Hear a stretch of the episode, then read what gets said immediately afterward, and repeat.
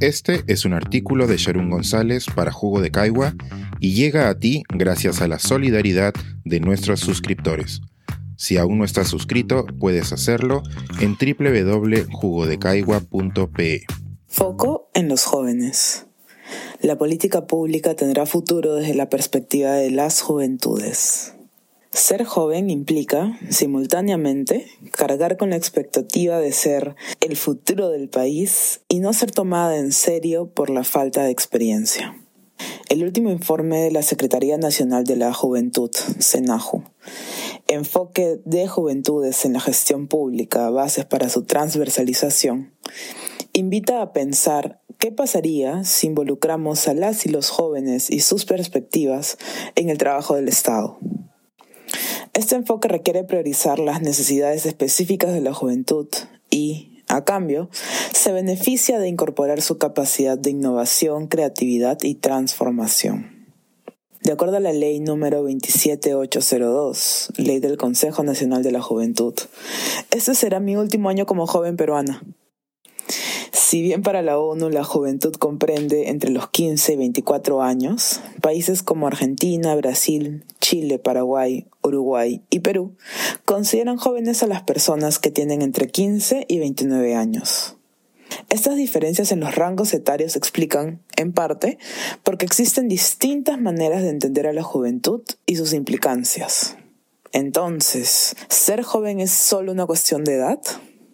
Además de compartir fechas de nacimiento, el grupo social conocido como jóvenes tiene necesidades asociadas a sus etapas de vida, los contextos nacionales y locales en los que viven y sus trayectorias biográficas. La encuesta nacional de hogares 2020 reportó, por ejemplo, que el 25.1% de la población joven en el Perú no se encontraba estudiando ni trabajando el trabajo y la educación son aspectos clave para su desarrollo, pero no son los únicos. El informe de la CENAJU considera también la salud, la criminalidad, la discriminación y la participación como áreas prioritarias. La Política Nacional de Juventudes, aprobada por Decreto Supremo en 2019, identificó cinco causas directas de las desigualdades que afectan a las y los jóvenes. Primero, la falta de conexión entre la educación superior y el mercado laboral, y que las condiciones informales y precarias de empleo resultan en un bajo acceso al trabajo decente de la población joven. En segundo lugar, la salud integral de este grupo es limitada por la escasa respuesta de los servicios de salud y la exposición a la violencia. Otra causa de desigualdad es el bajo reconocimiento a la participación y representación juvenil en los espacios de toma de decisión. Una cuarta causa, asociada al informe que aquí discutimos, es la precaria institucionalidad pública en materia de juventud.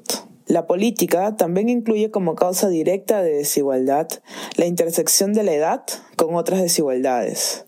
Las y los jóvenes son diversos y también les afectan la desigualdad de género que existe en la atención a los derechos de mujeres y hombres y las prácticas de discriminación y o exclusión de jóvenes en condición de vulnerabilidad, como las y los jóvenes de pueblos indígenas originarios, afroperuanos, LGTBI, con discapacidad, población privada de la libertad y otros grupos de especial protección.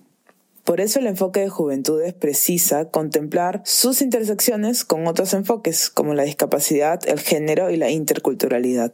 Aunque no es explícito en el informe, es igual de importante la intersección entre el enfoque de juventud y la diversidad étnica racial, que no es lo mismo que la interculturalidad.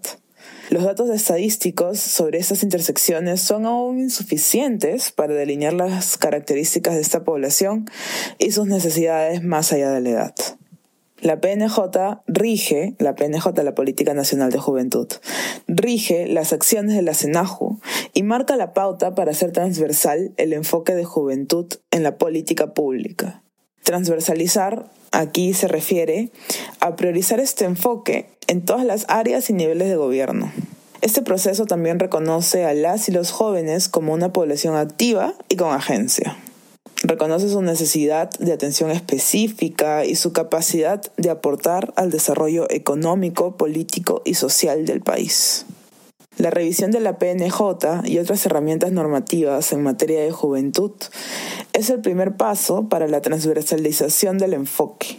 Otras acciones involucran la implementación de una comunicación institucional que, desde el Estado, considera las juventudes según sus grupos etarios y sus situaciones de vulnerabilidad. Finalmente, el informe ofrece estrategias para alinear las políticas públicas con las condiciones de vida y oportunidades de las juventudes. Incorporar el enfoque de juventudes tiene sus ventajas. Cuando priorizamos el desarrollo de las y los jóvenes, la participación ciudadana aumenta y los recursos se asignan de forma más equitativa entre la población. Un enfoque de juventudes contribuye al desarrollo económico del país en su conjunto. Es decir, este es un cambio que nos beneficia a todas y todos.